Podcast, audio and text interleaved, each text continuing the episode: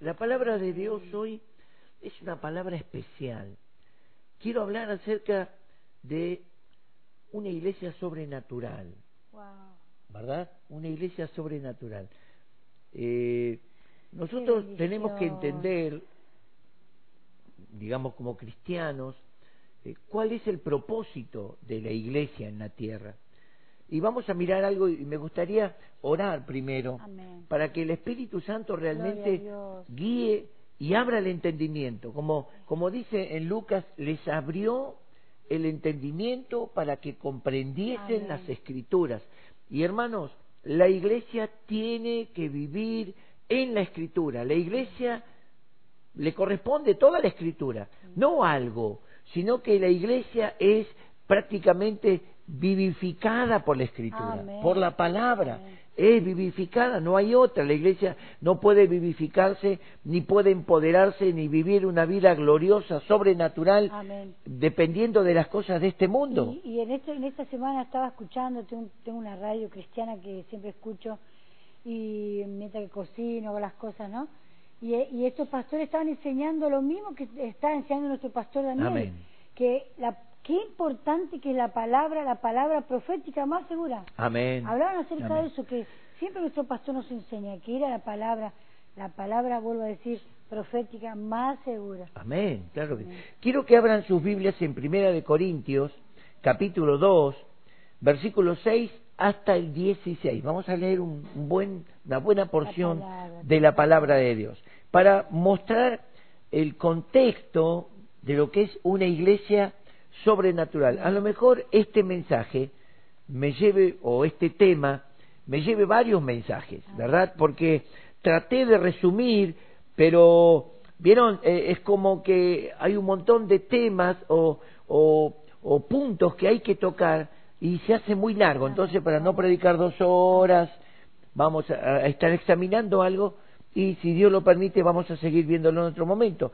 Primera de Corintios capítulo 2, verso eh, 6 al 16. Dice, sin embargo, hablamos sabiduría en los que, entre los que han alcanzado madurez, pero una sabiduría no de esta edad presente, ni de los príncipes, o sea, poderosos, grandes, inteligentes, dice, que perecen, más bien hablamos la sabiduría de Dios en misterio.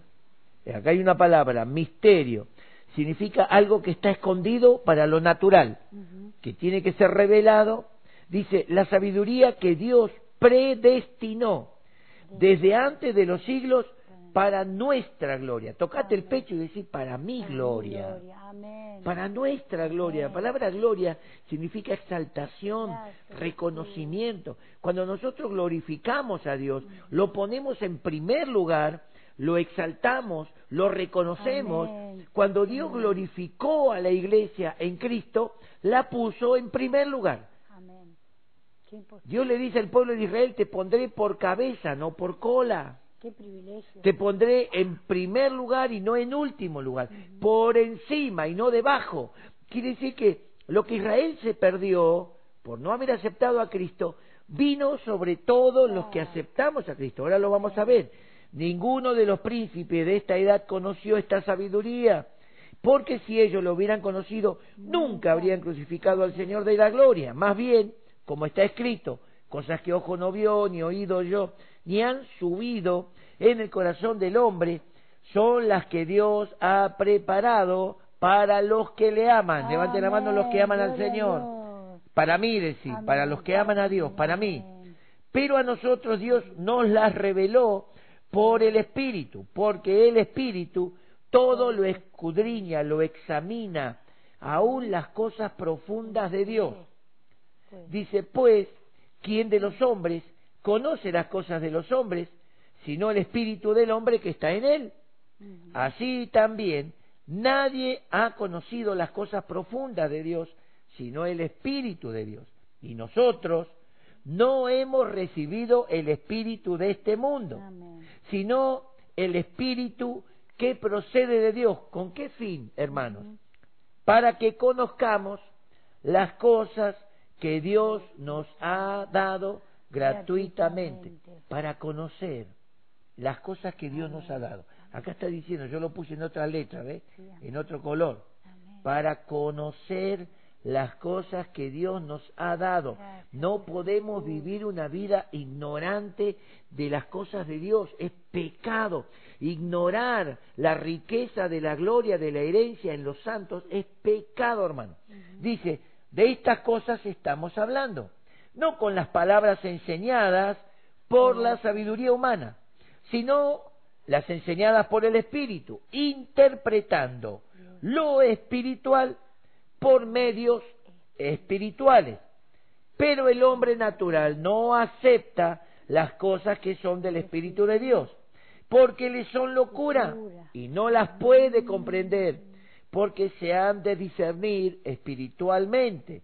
En cambio, el hombre espiritual lo juzga todo, lo examina, lo, lo descubre todo, mientras que él no es juzgado Por por nadie. nadie. Porque ¿quién conoció la mente del Señor? ¿Quién la instruirá? Y escuche esta palabra. Pero nosotros tenemos la mente de Cristo. Decí conmigo, yo tengo la mente. la mente de Cristo. Amén.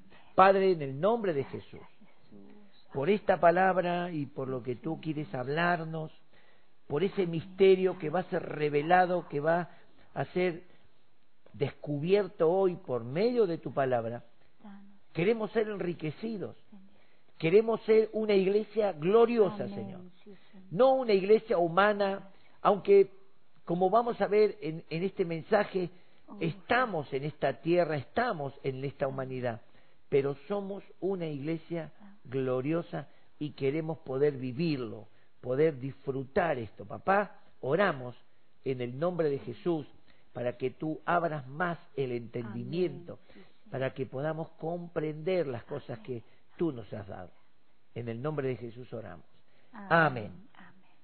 Ahora, quiero que veamos esto, porque al hablar de una iglesia sobrenatural, no podemos desconocer nuestra naturaleza. Nuestra naturaleza es humana, Ajá. es una, una naturaleza mortal, es una naturaleza que se enferma, que se debilita, es una naturaleza que perece. Sí. Cuando Adán fue creado, fue creado sobrenaturalmente. O sea, Dios, dice la Biblia, tomó de la tierra, tomó de la tierra, de la tierra creó, diseñó un hombre, luego sopla en él su espíritu, su aliento, y el hombre recobra vida, una vida sobrenatural. Y cuando el hombre abre los ojos, lo ve a Dios. Qué cosa. Inmediatamente fue un, Interesante. fue un contacto así, el hombre abre los ojos a la vida y se encuentra con Dios. Y no sé qué le habrá dicho, hola papá, Señor, no sabemos. Qué- qué- Desde ese momento el hombre comenzó a caminar en una vida sobrenatural, una mente sobrenatural, conocedora de Dios. Dios lo pone en un, en un huerto y le dice, labralo, cuidalo. Y el hombre eh, comienza a hacer maravillas. Oh, Y Dios dice, ¿qué te parece? Voy a traerle una ayuda idónea y trajo animales y le dijo, ponele nombre.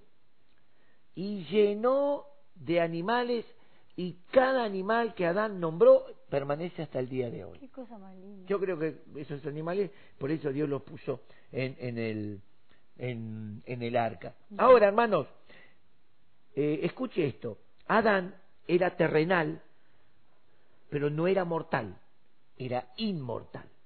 O sea, nunca iba a morir. Aunque tenía cuerpo de carne, no enfermaba, no moría. Fue hecho terrenal, pero sobrenatural, inmortal.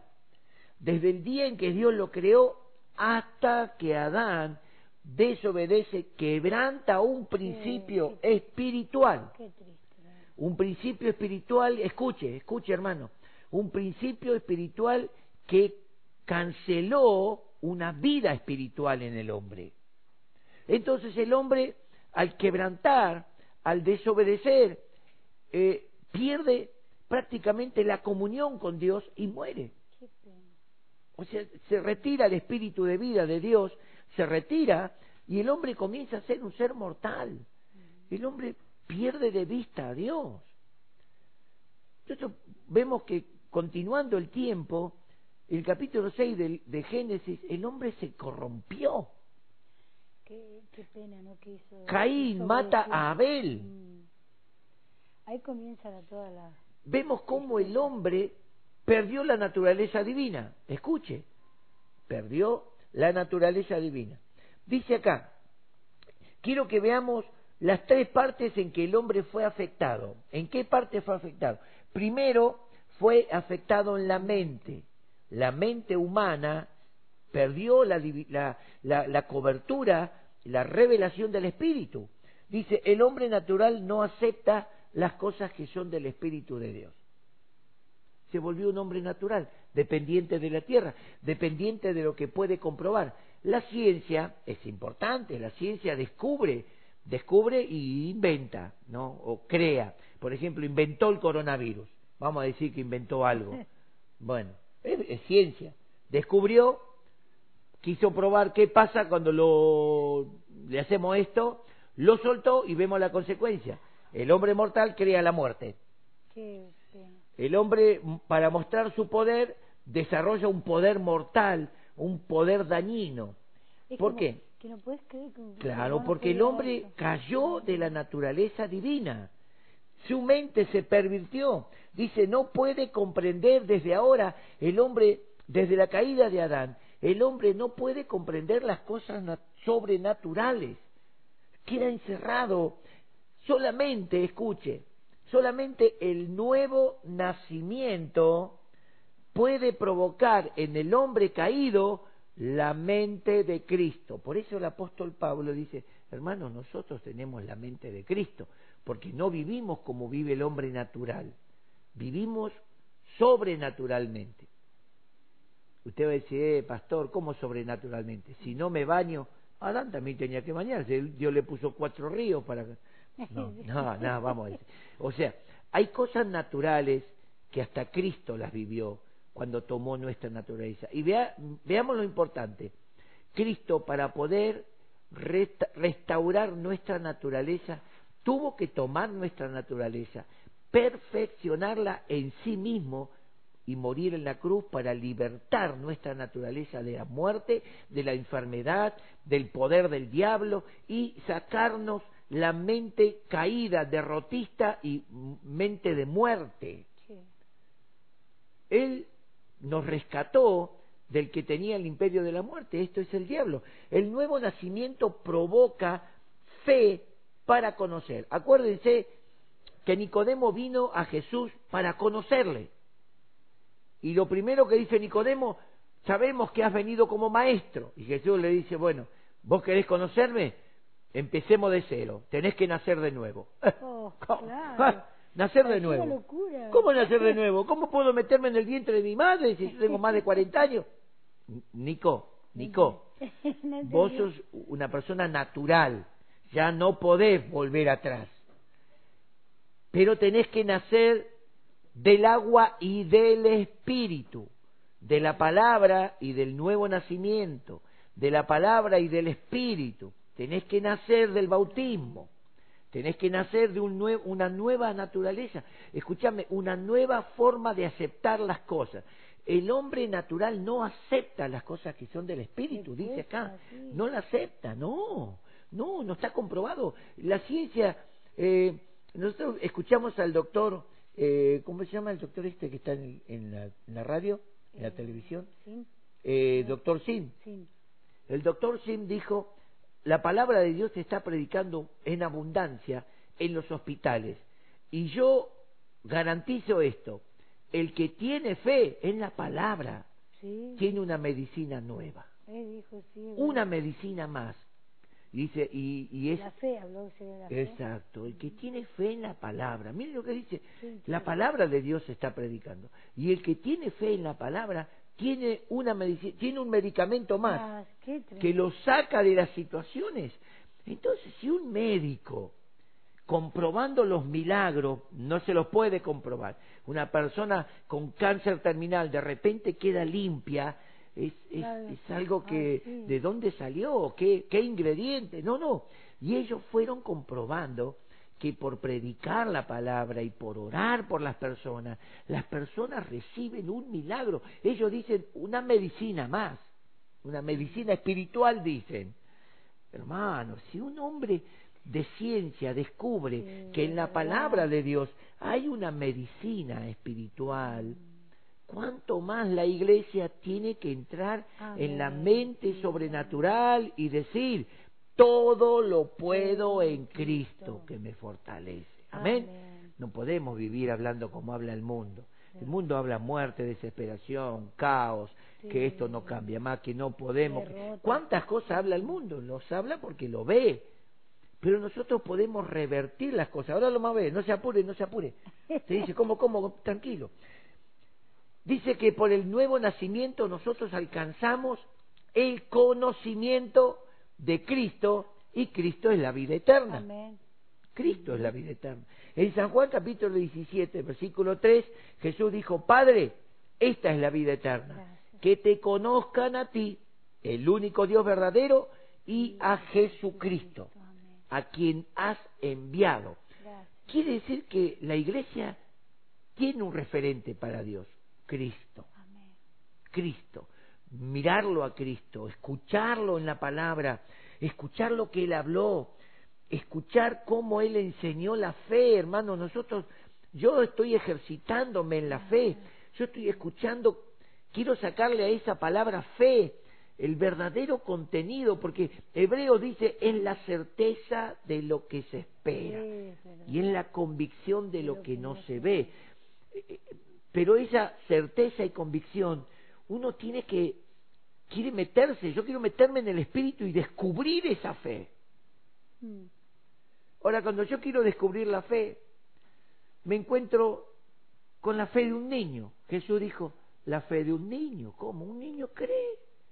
Usted le dice algo y cree. Hoy estaba con mi, estaba preparando el mensaje y subió mi, mi nietita arriba y bueno, encontró un juego que yo tengo y me dice, Abu, ¿para qué es esto? Y esto es para hacer así y así. ¿Puedo? ¿Vas a poder?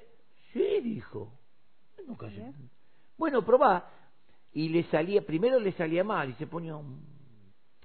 Volvé a intentarlo. Vos podés, vos podés. Y hasta que empezó y, y le empezó a salir y le empezó a salir. Después le dije, basta porque me estaba molestando, no podía concentrarme. No, no, no. Pero la fe de un niño, usted le dice, vos podés, y el niño. Ahora, nosotros tenemos que tener la fe de un niño para recibir la palabra.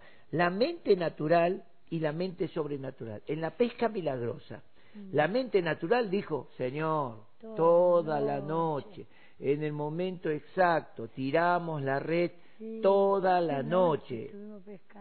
No pasó nada. La mente sobrenatural dijo, échala. Y Pedro dice, lo haré. Ya más adelante lo vamos. El malhechor en la cruz. Mm. El malhechor en la cruz estaba muriendo por sus pecados. Pero él reconoce en Cristo algo. Tuvo una luz ahí, un momento de luz. Y dijo, Señor, acuérdate de mí cuando vinieres en tu reino. Lo reconoció como el rey, el rey eterno. Jesús le dijo, hoy estarás conmigo en el paraíso.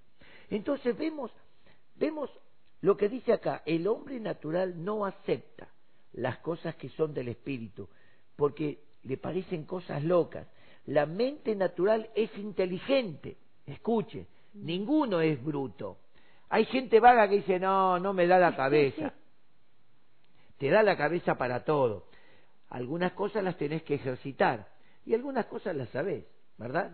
Eh, algunas cosas las tenemos que aprender. Por ejemplo, si nosotros no mandamos un chico a la escuela cuando tiene 15, 18 años, vos le preguntás, che, decime, a ver, eh, ¿cómo, ¿cómo podés em, eh, el verbo amar? A ver, ¿cómo, ¿cómo podés decir el verbo amar? Amar.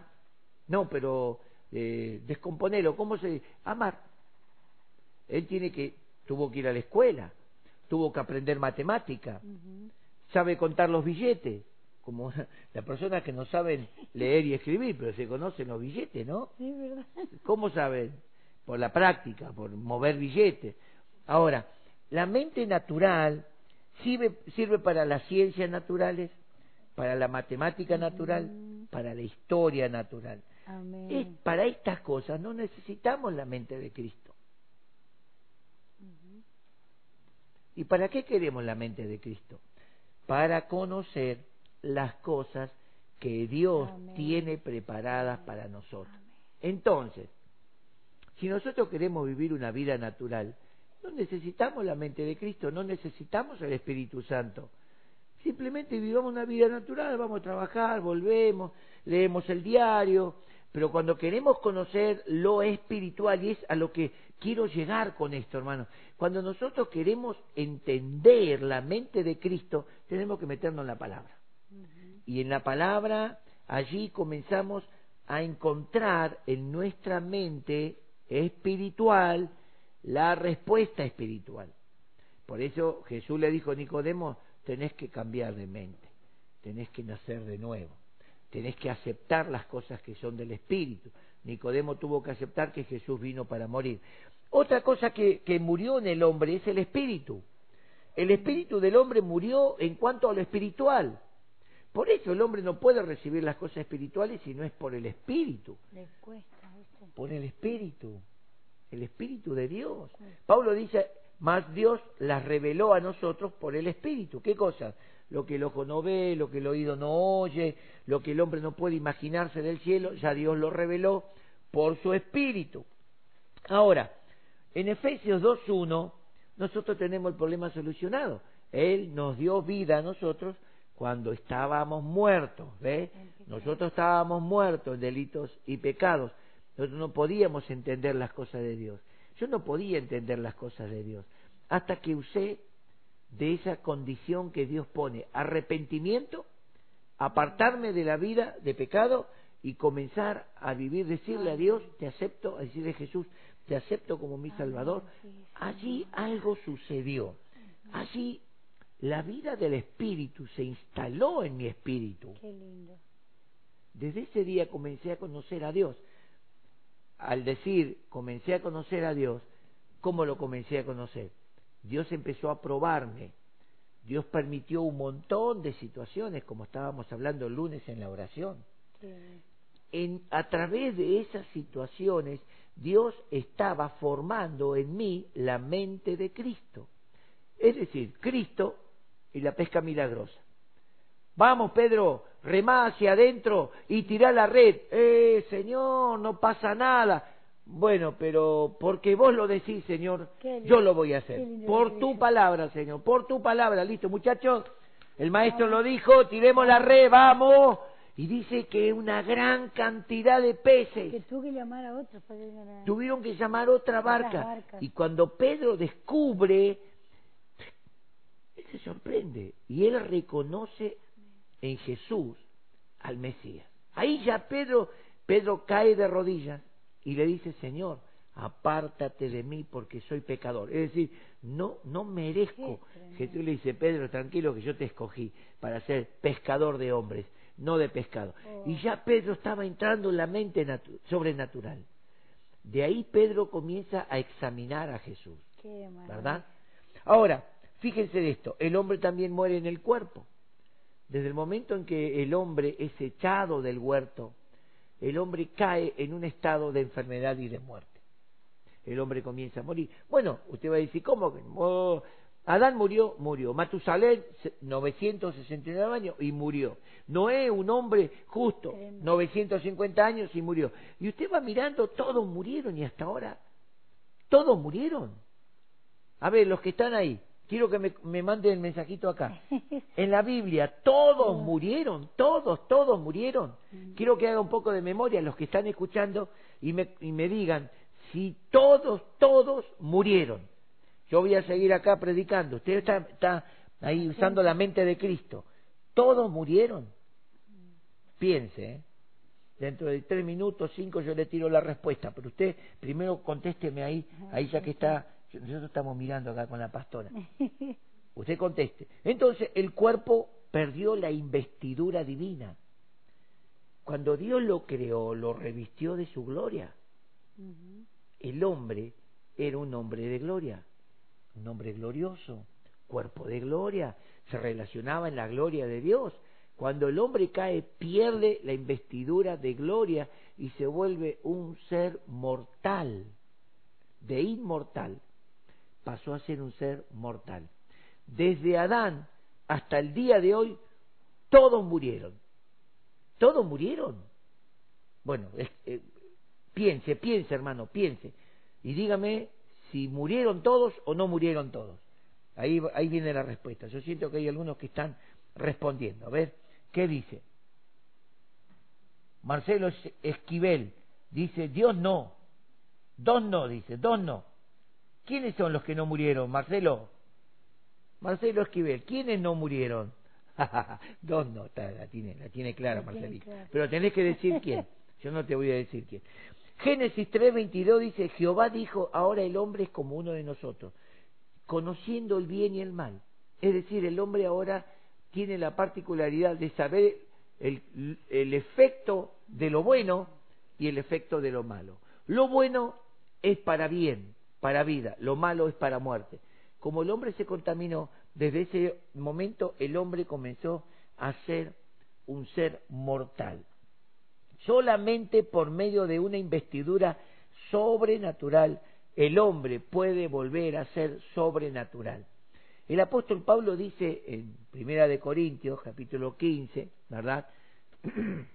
dice que es necesario que esto mortal se vista de inmortalidad, esto corruptible se vista de incorrupción. Es decir, estamos esperando que Cristo venga y transforme nuestros cuerpos mortales. Porque ya el hombre tiene la sentencia mm. de ser un hombre mortal. Y usted va a decir, entonces, pastor, ¿en qué hablamos lo sobrenatural? Pero vos no tenés que dejarte morir. Vos tenés que vivir la plenitud de Cristo. Desde ya que nadie va a quedar en esta tierra para siempre. Mm. ¿Verdad? Los dos que no murieron. a ver, contestó. muchos Juana López, ¿qué dice? Elías, y Enoch no murieron. Eh, también. Cristo no murió, dice eh, Magalí Elías Silva. Sí, murió y resucitó Cristo. Porque si decimos que no murió, andamos como los testigos de Jehová. ¿eh? Tita, Maldonado contestó también. Enoch y Elías no murieron. Qué bueno. Ahora, ¿por qué no murieron? Dice a Enoch Dios lo traspuso, es decir, lo revistió de inmortalidad. Qué importante. Dios puede transformar nuestro cuerpo hoy, en este momento, revestirnos de inmortalidad.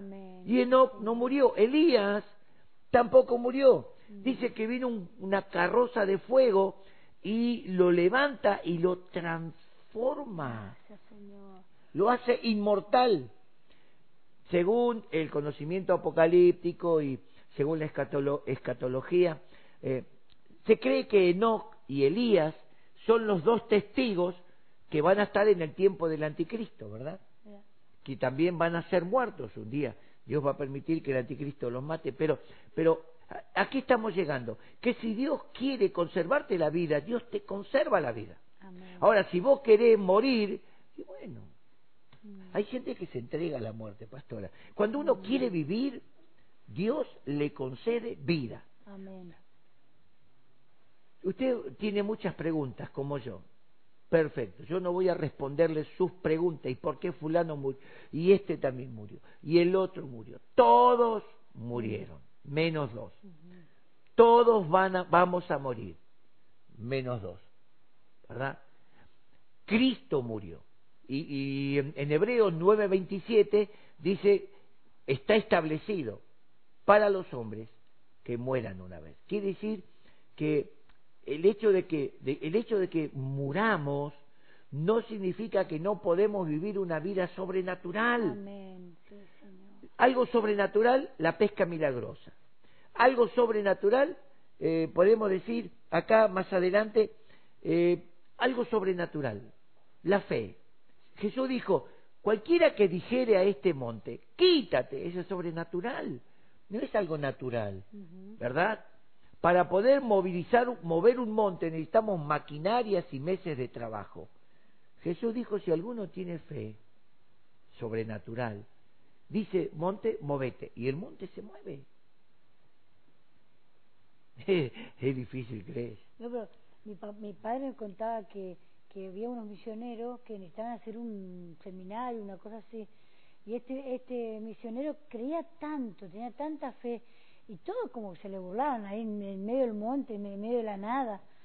Eh, y dice que en un momento él seguía declarando que ese monte se tiene que mover y no había las herramientas, no había no tan capacitados para mover todos esos árboles. Dice que de repente vinieron maquinarias. Ah, bueno, pero esa es una cosa. Es tremendo. Él, él eh, Dios utilizó un recurso humano. Un recurso humano, pero eh, para la gente que estaba ahí era algo que imposible, imposible. Dios concedió su favor a través de un recurso humano. Por ejemplo, Dios concede un favor a través de recursos humanos como la ciencia de la medicina. ¿Verdad? La ciencia del bien y del mal. En la medicina hay cosas buenas y cosas malas. Por ejemplo, en la medicina está el aborto, no es bueno. Y está en la ciencia de la medicina, en la ciencia del mal, el coronavirus, esta plaga que, e, este virus que eh, el hombre mismo lo, lo, desfiguró y lo soltó. La ciencia mala. Pero está la ciencia del bien y algunos no le dejan actuar en el bien. Bueno, pero está la ciencia, yo creo que tienen la medicina. Y te digo más, la medicina para el coronavirus es cuidarte. Tenés fiebre, estás congestionado, te sentís mal, metete en tu casa, atendete, cuídate. Si tenés problemas respiratorios, bueno, hacete atender. Y casi todos los que mueren del coronavirus, casi todos, casi, ¿no? Los que mueren de coronavirus, no todos los que mueren. Neumonía. Porque hay un montón que mueren de cualquier cosa y lo ponen en la lista. Bueno, pero los que mueren es porque no tienen las defensas desarrolladas en cierta enfermedad, sea, digamos, respiratoria o problema de diabetes y esas cosas, como ellos no tienen la defensa, el coronavirus, que es un virus que fue preparado para atacar eso, los mata, es verdad, los mata. Pero no todos los que mueren mueren por coronavirus. Hoy parece que no hay enfermedad de los huesos, no hay enfermedad muscular, no hay enfermedad del cerebro, no hay enfermedad de los riñones ni del hígado, no hay Hoy todas las enfermedades se tomaron franco, licencia. ¿Viste en esta época ni No, te escuchan estornudar, coronavirus. Pará, siempre estornudamos. Te escuchan, estoy un poco congestionado. Coronavirus. Es que la gente, la gente, hasta cristianos se llenaron la cabeza del coronavirus. Iglesia, empecemos a vivir una vida sobrenatural. Aceptar las cosas naturales, una gripe, un resfrío, una congestión, un dolor de cabeza, fiebre. Aceptarlo siempre existió. Yo cuando era chiquito eh, y, te cuento algo, te cuento algo. Acá está la pastora de testigo. Yo tenía un lorito y dos o tres veces por año me congestionaba mal y los hermanos que me conocen de tiempo casi no podía predicar, se me iba la voz, estaba fiebre, una congestión, era corona loro. Sí, es verdad. Y vino un doctor en un momento así que siempre llamaba y, y Ruth Benítez, gracias a Dios, ella siempre nos mandaba al médico. Se sentó el médico y me dijo, ¿usted tiene pájaros? Y yo le digo, sí, tengo un lorito. Su enfermedad lo provoca ese pájaro. No, no puede ser, le digo. ¿Dónde está ese pájaro? ¿Qué relación tiene usted? ¿Usted le limpia la jaula, todo? No, él está suelto, le digo lo tengo en el hombro, come de mi boca. Ahí está, dice. Usted tiene defensas bajas para el virus que suelta ese lorito. Y yo no lo quería aceptar. Dios permitió que le crecieran las, las alas y se me voló. Desde hace tres años que se voló ese lorito, nunca más tuve problema de respiración, ni pulmonar, ni problema de garganta, ni, ni, ni casi resfrío. Era una disfonía y todo era provocado por el corona loro. Bueno, vamos a poner, por el loro. Entonces yo acepté que hay muchas cosas que por más que tengamos una vida sobrenatural, ¿por qué te digo una vida sobrenatural? Porque todos los que morimos siendo cristianos tenemos vida eterna, es sobrenatural. Pero vamos a morir un día. Trata de no apresurar, ¿viste? No, no le dé lugar al coronavirus para que te mate. En Romano 3:23 dice, por cuanto todos pecaron, están destituidos. Y como estamos destituidos de la gloria de Dios, dice, porque la paga del pecado es muerte. Pero el regalo de Dios, 6.23, ¿qué dice? Romano, es vida eterna en Cristo Jesús. Y esa vida eterna comienza a manifestarse ahora. Ahora, solamente por medio de una investidura sobrenatural, Pedro caminando sobre las aguas. Mira vos, Pedro se encuentra con Jesús, lo reconoce. Y Jesús le dice, tengan fe, yo soy, no tengan miedo. Señor, si eres tú, manda que yo vaya a ti sobre las aguas. Y Jesús le dijo, Pedro, ven. En, el primer milagro, la pesca milagrosa, Pedro dijo, Señor, toda la noche hemos pescado y no, eh, y no hemos sacado nada, pero por tu palabra lo haremos. Y sacaron una gran cantidad de peces. Ahora, Pedro dice, Señor, si eres tú, manda, palabra, manda que yo vaya a ti. Y Jesús le dijo, ven. Esa palabra, ven, activó en Pedro lo sobrenatural. Es increíble. ¿En serio, Silvio? Puso en Pedro, activó lo sobrenatural y Pedro se baja del barco y comienza a caminar. Oh, oh, oh, oh y después dice, che, epa, ¿qué estoy haciendo acá? ¿Estoy loco? ¿Cómo? Y se hundió.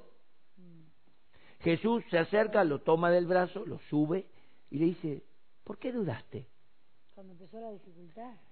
No le dijo, eh, ¿qué te crees? Yo solo camino sobre las aguas. No, le dijo, Pedro, ¿por qué dudaste? Lo reprendió en la duda.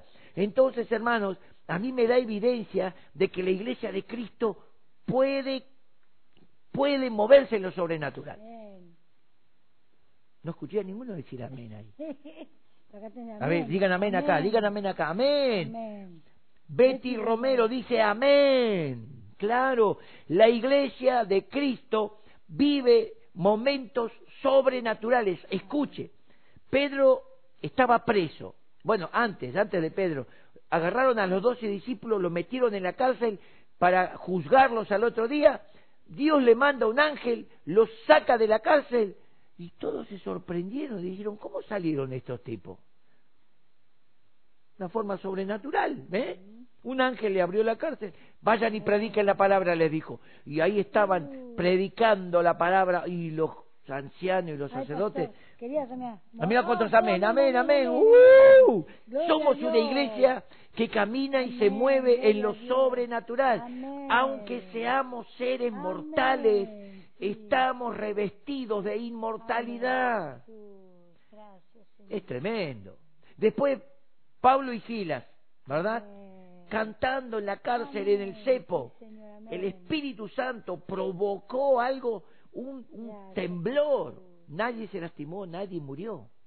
Si fuese un temblor natural, se le hubiese caído el techo, los mata a todos quizás. Mm. Pero algo sobrenatural. Pedro en la cárcel, Herodes pensando, después del día de reposo, lo saco y lo sacrifico. Viene un ángel, la iglesia orando. Viene un ángel y lo saca a Pedro de la cárcel. Hermanos, somos una iglesia que tiene el poder sobre el respaldo sobrenatural de Dios. Es verdad que hay cristianos que murieron y hay otros que murieron de enfermedad, hay otros que murieron de accidente y murieron y, van a seguir muriendo. Pero hermanos, no, no nos volvamos tan naturales. Mm. Miren lo que dice Colosenses 3:16. Pablo dice, la palabra de Cristo more en abundancia, enseñando, animando, exhortando, que es animando, corrigiendo. Quiere decir que en esta noche yo estoy corrigiendo pensamientos como diciendo, y sí, no, está todo mal, va todo para atrás y no sé si Dios quiere, Dios quiere. Eh, Jeremías 29, 11 dicen que hacer así es señalar, ¿no? Jeremías 29:11, Dios dice, yo conozco mis pensamientos que tengo acerca de ti. Tocarlo al de al lado, decirle, te están hablando. Decime, pastora. Te están hablando. Me, me estoy hablando. La palabra. La palabra me está hablando. Dios dice, yo conozco lo que estoy pensando de vos. Y tengo pensamientos de bien. Escuche, Gloria pensamientos de bien. ¿Por qué vienen pensamientos malos? Porque estamos muy agarrados a lo natural. Tierra, noticia, escándalo, coronavirus. Hermano, hermano, Dios dice pensamientos de bien y no de mal. Pensamientos de paz. Para que alcancéis el fin que deseáis. Quiere decir que Dios quiere que alcances. ¿Tenés planes futuros? Seguí planificando.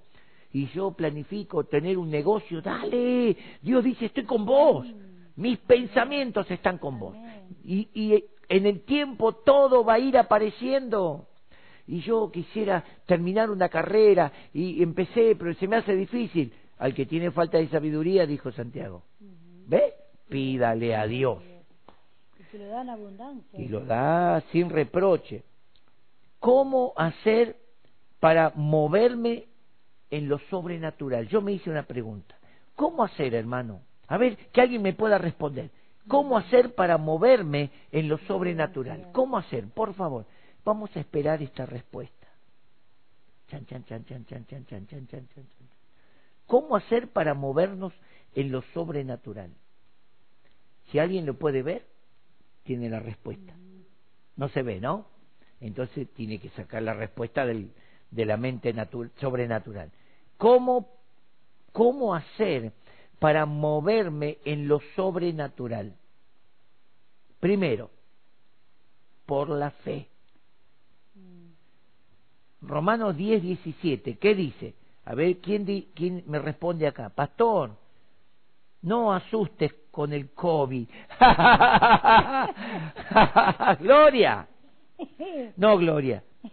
Mayra lo dijo, Mayra Telo. No. No, no, ¿quién lo dijo? Rafael Rojas. Rafael Roja, no, Rafa, si vos sabés, vos, lo- vos sabés que, bueno, Qué ¿qué dice? Mayra dice creer en la palabra y tener fe. Y Amén. tener fe. Primero tener fe y Gladys- fe Gladys Ríos en la palabra. la Romanos palabra. 10, 17 dice, la fe viene por el oír la palabra. Entonces, cuando la iglesia quiere moverse en lo sobrenatural, va la palabra, no va a otro lado. No le pregunta qué dice la ciencia, qué dice la matemática, no, qué dice Dios. ¿Qué dice Dios? Y nosotros decimos, bueno, sí, pero, qué sé yo, está escrito, pero quién sabe, eso es duda. Eso te vas a hundir como se hundió, se hundió Pedro. La palabra. ¿Cómo hacer? Ya voy, voy terminando con esto, hermano. Ya voy a ir terminando. Lucas 7:7. Estaba hablando del centurión, ¿no? El centurión manda a traer a Jesús, pero cuando Jesús estaba llegando, manda a un siervo a decirle, Señor, Señor, mi casa no es digna, ni yo me siento digno de... Mira lo que le dice. Un hombre que sabía que era indigno de estar en tu presencia, ni yo me siento digno de estar en tu presencia.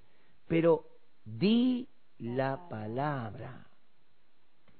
Hay gente del mundo que sabe que no tiene una buena relación con Dios, pero le cree a Dios Sí. y recibe el milagro.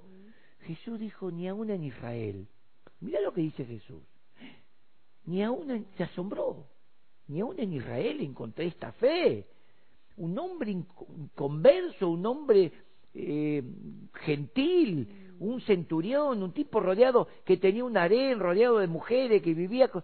Él dijo, Señor, eh, yo no soy digno de estar en tu presencia, pero tenés palabra de vida, tenés palabra de poder. Di solamente la palabra, eso tiene que decir la iglesia. La iglesia tiene que decir solamente la palabra y por la palabra, como decía Milton Pope, primero la palabra y después la palabra y siempre la palabra. La iglesia no puede vivir de otra forma. Mis palabras son espíritu y son vida. En Lucas 5:5 dice, ahí está Pedro diciendo, más en tu palabra echaré la red. En Juan, capítulo 15, versículo 7, Jesús dijo, el que permanece, si vosotros permanecéis en mí, en la fe de Jesús, escuche, si vosotros permanecéis en mí, en la fe de Jesús, y mis palabras permanecen en vosotros, pedid todo, lo que queréis y os será hecho. Hermano, léalo por favor conmigo. Juan 15, 7. Si nosotros somos de Cristo, si nosotros somos cristianos, la palabra de Cristo tiene que permanecer en nosotros, la palabra de Cristo. Cristo dijo, Cristo dijo, Cristo dijo, y todo lo que pidiere será hecho. Conclusión. La acción de una mente sobrenatural idealiza las cosas con una actitud sobrenatural. La acción de una mente sobrenatural no piensa como piensan los demás, piensa como piensa Dios. ¿Cómo piensa Dios? Jeremías 29:11. Ah, Dios piensa lo mejor para vos. Dios quiere que tengas paz en este tiempo. Dios quiere que te proyectes a un futuro diciendo, y quién sabe, eh, si sigue la cuarentena, Dios está con vos. En medio de la cuarentena, Dios te va a bendecir. Si vos tenés ideales, si vos tenés propósito, decirle ahora mismo, Señor, yo tengo un ideal, yo tengo un propósito, yo quiero alcanzar esto, para que alcancéis el fin que deseáis. Es que a veces no le creemos a Dios. Eh, Claudio Sin, Sin el, el, médico. el médico este, eh, eh, él dijo, los que, los que predican en los hospitales se predica la palabra de Dios y el que tiene fe tiene un medicamento más, ah, es decir, algo misterioso lo sana, algo sobrenatural, actúa en gente natural y se sana. Juan 14, 2. Yo quiero terminar con esto, mm. escúchame. Termino con esto, ¿no? Para terminar. Jesús dijo en Juan 14, 2 en la casa de mi padre muchas moradas hay. Si así no fuera, yo os lo hubiera dicho. Y quiero cerrar con esto. Todo lo que Jesús habló no exageró ni mintió. Jesús dijo, voy a preparar lugar. En la casa de mi Padre muchas moradas hay. Si no fuera verdad, Él no hablaría. Él no diría, hay un cielo, hay moradas, hay vida eterna, la casa de mi padre. Él diría, mira muchacho, vivamos bien acá en la tierra y, y ya está, y cuando morimos ya está, se terminó todo. No. Jesús todo lo que habló, todo lo que yo te dije que está en la Biblia, todo es real. El que tiene las palabras de Cristo tiene vida eterna. O sea, no morirá jamás este cuerpo va a dejar de ser, pero él pertenece a la eternidad de Dios. Pero el que cree en la palabra del milagro, recibe el milagro. El que cree que Dios lo va a sanar, Dios lo sana. Te lo digo por experiencia, tantas experiencias personales en mi esposa, en la familia. Lo que pasa es que la iglesia es muy terrena, nos volvimos muy terrenales, muy naturales, muy muerte, muy acá, escuchando todo lo que dice gente que no conoce a Dios. Mm. Tenemos que escuchar un poco lo que dice Dios y creerle a Dios. Y la esperanza que tenemos. Creerle a Dios. Le creemos más a lo que le dicen los noticieros del coronavirus que creer a un Cristo que en sus heridas se llevó todas las enfermedades. Hasta el coronavirus fue vencida en Cristo. Y nosotros decimos, sí, no, pero no, está jodido. ¿ah? Hay gente que muere. Siempre murió gente. y va a morir gente y van a morir cristianos y lo van a meter en la lista de coronavirus porque murió de, problemas pulmonares y bueno, debe ser que el coronavirus, no, no, hay mucha mentira. ¿Cómo le pasó a tu familia? Como pasó con mi tía, la querían meter en la lista. murió de vieja, murió por un problema del corazón respiratorio, cardio, eh, ¿cómo se llama? cardiorrespiratorio y le dijeron a mi primo, si querés la ponemos en la lista del coronavirus y te, te desligás de todos los gastos. Fíjense, reaccione, iglesia. Yo sé que algunos dicen, no, pastor, pero yo conozco a alguien. ¿Te lo reveló el Señor? Si a mí el Señor me revela, me dice Daniel, el coronavirus va a matar a, los, a la iglesia, y yo me pongo, ya está, ya está. Si vos dijiste que el coronavirus va, va a matar cristianos, ahora Dios dijo, por la herida de Cristo fuimos sanados. ¿De qué? Del coronavirus. ¿También será, pastor, o no? de todas las enfermedades. ¿El coronavirus también? De todo. ¿Será que Dios puede sanar el coronavirus? Amén. Mirá que es una enfermedad. Y hay, mucho oh. temor en la gente. No, hay cristianos que andan así, no, oh, el diablo, no, el diablo. Una vez un, hermano mayor de la iglesia, yo dije, diablo cochino, oh, después me para, después del culto me dice, hijo, te voy a decir algo, te voy a decir algo, con respeto, así, con respeto me dijo. El diablo es un principado, es una autoridad, es Dios de este siglo. Y lo empezó a poner gloria, gloria. Oh, Señor. Y yo lo miré y le digo, pero no fue derrotado. Sí, pero sigue siendo. Fue derrotado. Sí, pero sigue siendo. Pero fue derrotado, le digo. Un rey fue derrotado. Es un rey derrotado. Amén. Sigue siendo rey, pero derrotado. Está en la cárcel. Satanás es el Dios de este siglo, por eso, por medio de, de Bill Gates y todo, todo eso está moviendo toda esta mugre, porque es el Dios de este siglo, pero está derrotado, está condenado al infierno. Si no lee ahí en San Juan capítulo 16, versículo 10, ¿qué dice? de juicio porque el príncipe de este mundo ya ha sido juzgado, ya no hay con Dios, Dios no pelea con el diablo, mm. Dios le dice a la iglesia, derrótenlo, en el nombre de Cristo, derrótenlo. Hay un montón de cristianos que dicen, che, así no se puede hablar. Mira si se enoja el diablo. Hace rato que está enojado conmigo. ¿Y cómo está enojado? ¿Verdad? Estaba enojado con Jesús porque Jesús decía que es padre de mentiras. Mm. Ah, vive hablando mentiras. Entonces, hermano, no hay cosa más terrible que la muerte y ya Cristo la solucionó con Jesús, con los discípulos. Exacto. Somos una iglesia gloriosa. Amén. Aunque seamos mortales. Y termino con esto. Termino, pero de verdad termino. No hablo más, pero menos tampoco. Conoce a Eliseo. Dice, y Eliseo murió de la enfermedad que tenía, ¿no? Y fue sepultado. Dice, y unos hombres iban a sepultar a un hombre, a un nombre de la ciudad, y cavaron cerca de la tumba de Eliseo y descubrieron los huesos de Eliseo. Y venía una banda armada de amalecitas y los tipos agarraron y tiraron el cuerpo ahí, salieron corriendo y el cuerpo rodó y tocó los huesos de Eliseo. Eliseo es símbolo de la iglesia.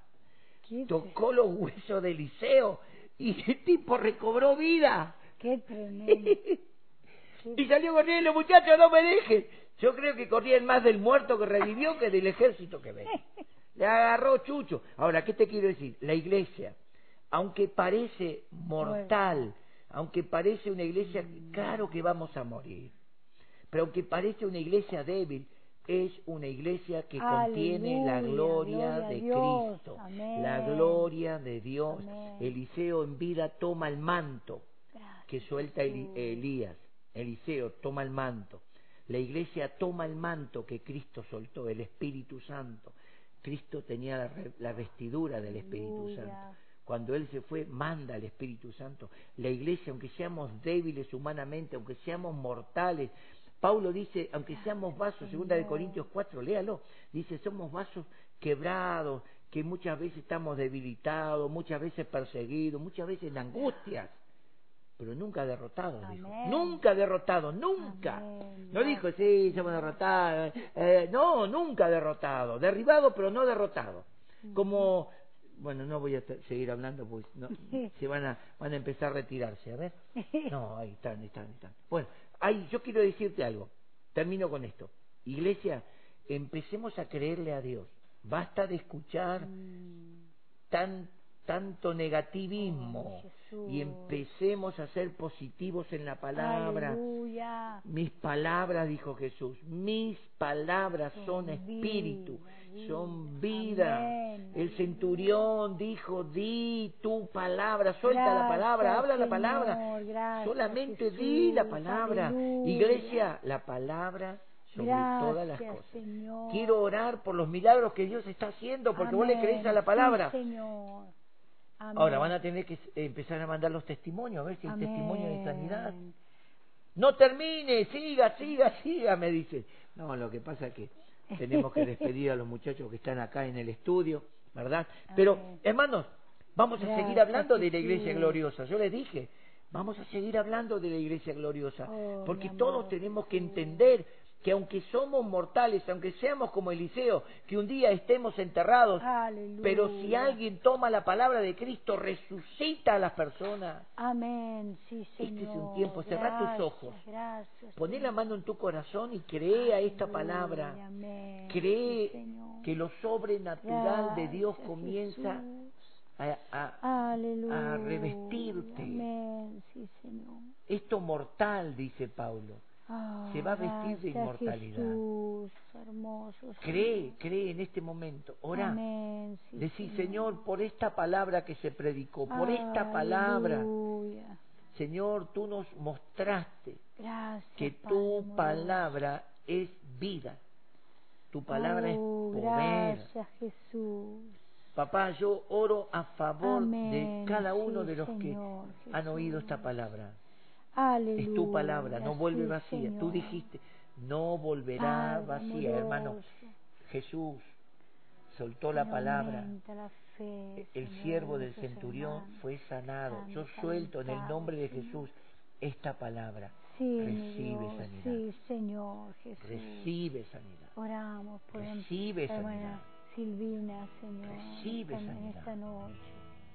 Oramos por cada hermano que está Oh, pasando un tiempo de prueba. La enfermedad muchísimas veces son pruebas que Dios permite para que desarrolles tu fe, para que tus músculos espirituales se ejerciten en la fe. Todo es posible para el que cree. Oramos. Por cada uno de los que están allí prestando atención a tu palabra, oyendo tu palabra. Es verdad, quisiéramos hablar toda la noche, quisiéramos tener una vigilia recibiendo la palabra, recibiendo la palabra. Y yo sé que mientras la palabra estaba siendo predicada, la palabra estaba obrando milagros en la palabra. Jesucristo dice en su palabra que mientras los santo discípulos predicaban la palabra, Dios iba confirmándola con milagros, con sanidades, con prodigios. Por eso, en esta noche yo solté esta palabra. El milagro está ahí.